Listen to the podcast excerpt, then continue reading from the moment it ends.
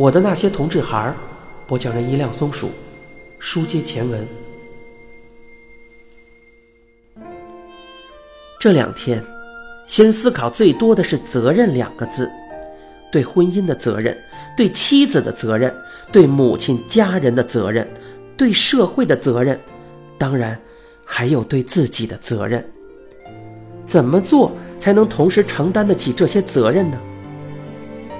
作为一个同志啊，这几种责任怎么可能同时承担得起来呢？一个普通的男人也许可以吧。但作为一个走入异性婚姻的同性恋者，也许就在领到结婚证的那一刻起，就注定有一种责任会让你左右为难了。你对别人负责，以怜爱妻子为己任，就一定会完全的失去自己，无法对自己的内心负责。反之，只要你还有一点点的自我意识，你终究要对不起别人。有一天。妻子仿佛在不经意中说：“整个事情的过程中，最使我宽慰的是，你虽然有些事隐瞒了我，但毕竟没有故意骗过我。”星儿听了这句话，诚恳的回答道：“你真的这样认为？那我真的很不好意思。你可能没把善意的谎言当做谎言吧。”你太善良了，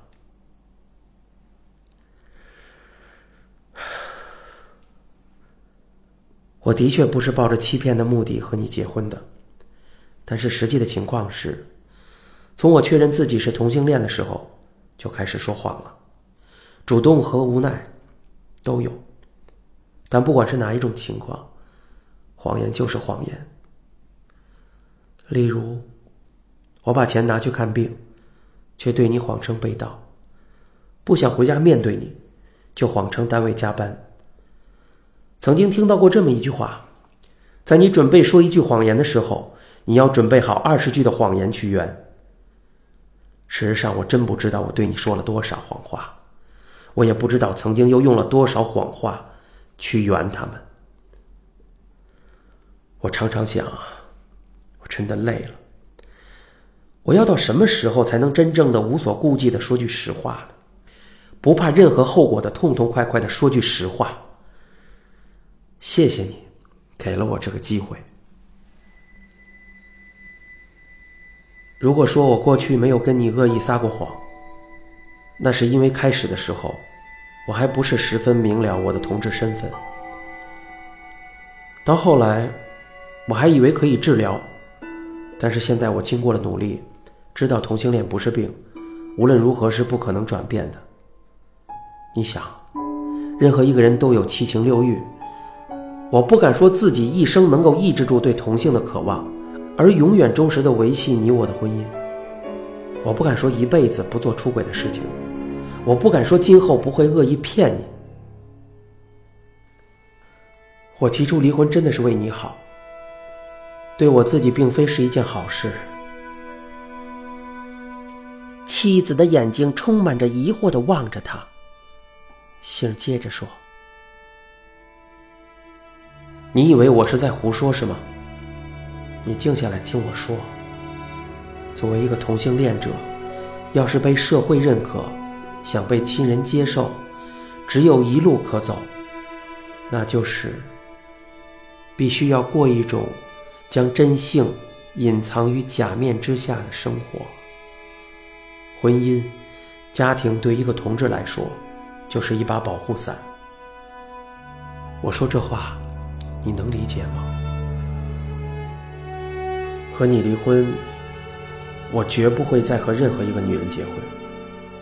这样说，我会使妈妈和其他亲人伤心，因为在他们最在意的娶妻生子、传宗接代的这件事上。我将让他们在世人面前没有谈话的资格，我将接受他人猜疑的目光，我的同志身份有可能会赤裸裸地暴露于光天化日之下。但是即便如此，我不愿用你的一生幸福来换取我自己所谓的安全。我自己的事情，我要自己去面对。妻子低垂下眼睛，怯怯的，但又不甘心的说：“你确认，你真的改不了吗？”大多数同志都希望能和主流人群一样，有一个温暖的家。我也不例外。我不是不想爱你，因为不管从哪个角度说，你都是个好妻子。妻子抬起头，眼里又重新燃起希望。这次轮到星低下了头，他不忍望着那对眼睛，他鼓足了勇气，接着说。但是，同性恋不是想不想改的事，我是没有能力爱你，我给不了你所要的那种爱。这世上不是所有的事情都能够通过努力就可以改变的。我们只能离婚，我没有更好的解决办法。如果有，我的生活轨迹不应该是现在这样的道。谈话无法再继续了。两个人都低着头，房间里再一次陷入了一种毫无生气的静谧，像一滩死水。我知道，我对不起你，但是我不想说什么道歉的话，因为再漂亮的道歉词，在你面前都是苍白与无力的。而且希望你能相信，其实我比你更痛苦，我要背负一辈子的良心债。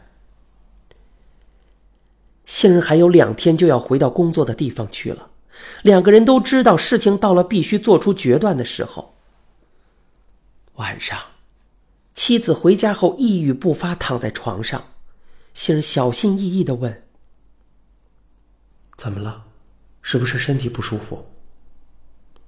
妻子不吱声，背转了身，一个人静静的躺着。星只好坐到客厅里去，乱无头绪的看着电视的画面。一会儿，妻子把星叫进卧室，面无表情的说：“好吧，我们离婚吧，你起草个离婚协议。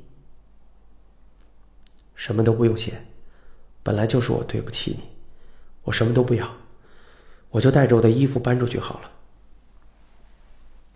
一时间，两人无语，星在一边呆呆的站立着。几分钟后。妻子又说话了，他的情绪又激动起来。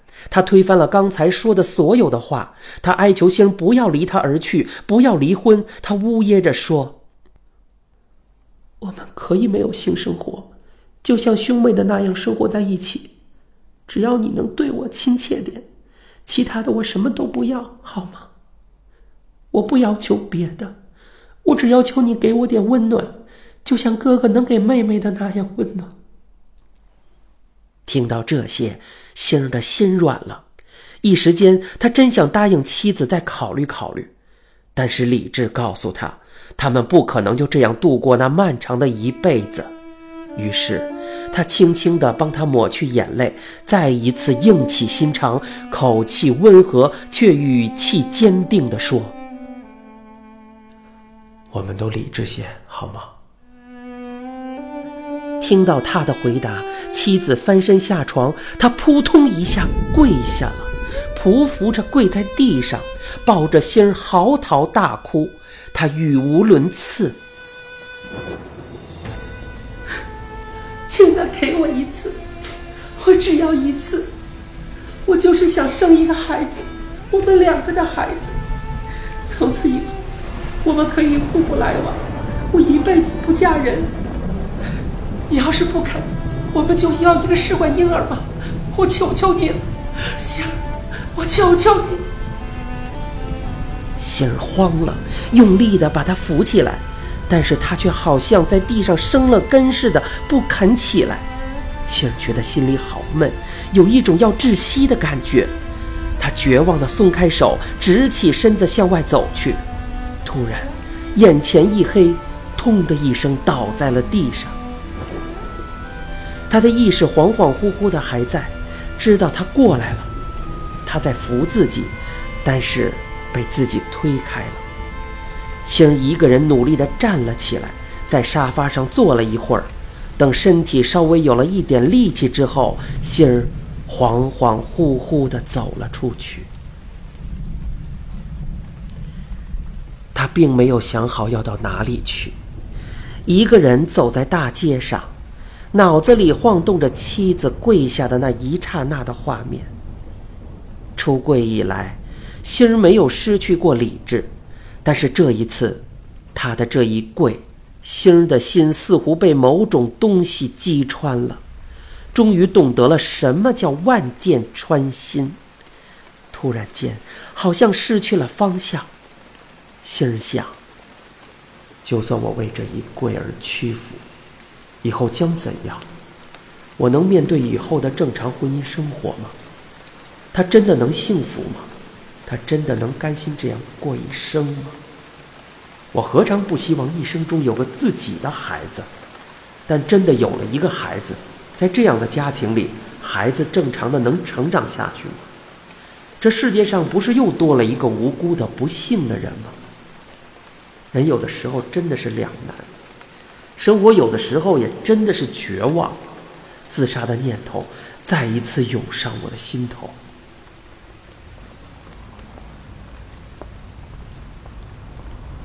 杏儿走出家门的时候，虽说已经是万家灯火，但是马路还是车水马龙。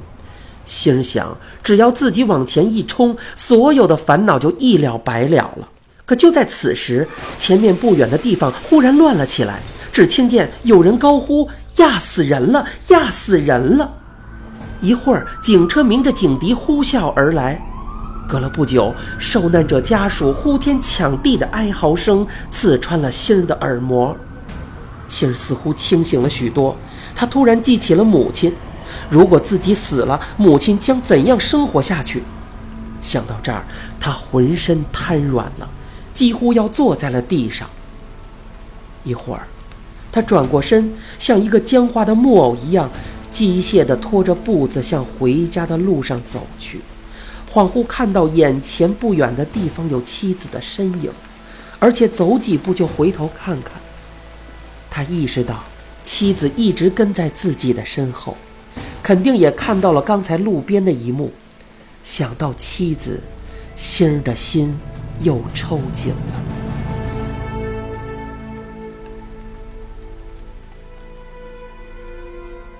第二天，两个人办理了协议离婚。先暂时回到外住工作的地方，妻子准备把房子调换到另外的地方。他说，也有可能回到家乡去。一个家庭就这样解体了，就像掉在地上的茶杯。你正在收听的是由一辆松鼠播讲的《我的那些同志孩儿》，欲知详情，请听下回。